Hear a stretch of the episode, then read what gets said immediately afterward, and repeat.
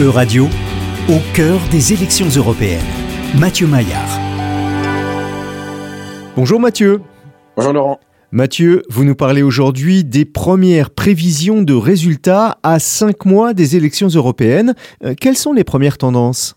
Alors Laurent, la grande nouveauté, c'est que pour l'instant, les groupes politiques de droite radicale, Identité et démocratie, et les conservateurs et réformistes européens arrivent respectivement en troisième et quatrième position dans les intentions de vote.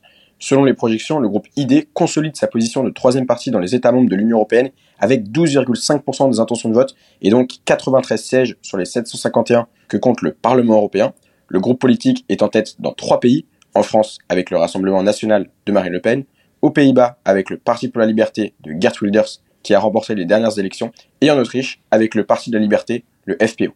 Alors la montée en puissance du groupe ID dans l'Union pourrait d'ailleurs changer le statut des groupes puisque la France, l'Allemagne et les Pays-Bas dépassent la Ligue italienne en tant que plus grands partis nationaux avec respectivement 27, 21 et 12 sièges. On peut même envisager une majorité de blocage de droite qui serait composée des groupes ID, CRE et du Parti populaire européen et du Fidesz de Viktor Orban, qui pourrait alors émerger à plus de 367 sièges. Et dans ce cas-là, c'est une majorité euh, inédite qui verrait le jour au Parlement européen, avec un président de la Commission qui pourrait être soutenu par l'extrême droite, mais nous ne sommes pas encore là. Alors, qu'en est-il des autres groupes? Euh, Devraient-ils gagner ou perdre des sièges?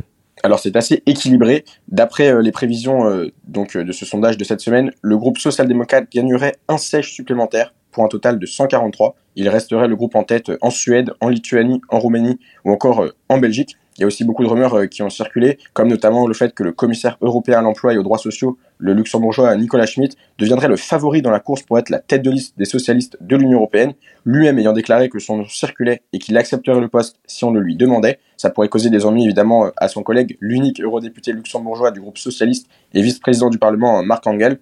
Mais cependant, les projections montrent que le Parti ouvrier socialiste luxembourgeois pourrait obtenir un siège supplémentaire, et cela pourrait de fait sauver Marc Engel. Quant au PPE, il perd pour l'instant un siège, passant à 178 députés. Il reste quand même le premier groupe au sein du Parlement européen et reste en tête dans 9 États membres la Grèce, la Bulgarie, la Lettonie, la Finlande, la Pologne, l'Allemagne, la Slovénie, la Croatie ou encore l'Espagne. Le seul parti national qui est affilié au PPE et qui a connu des changements significatifs depuis les projections de décembre, c'est le parti Mouvement populaire roumain qui entre à nouveau au Parlement après avoir perdu ses deux sièges dans les projections de décembre.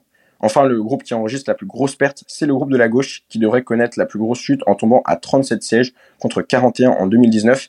Elle est en tête des intentions de vote à Chypre et en Irlande, ce qui pourrait d'ailleurs entraîner un changement de direction euh, si le Sinn Féin euh, irlandais continue de progresser.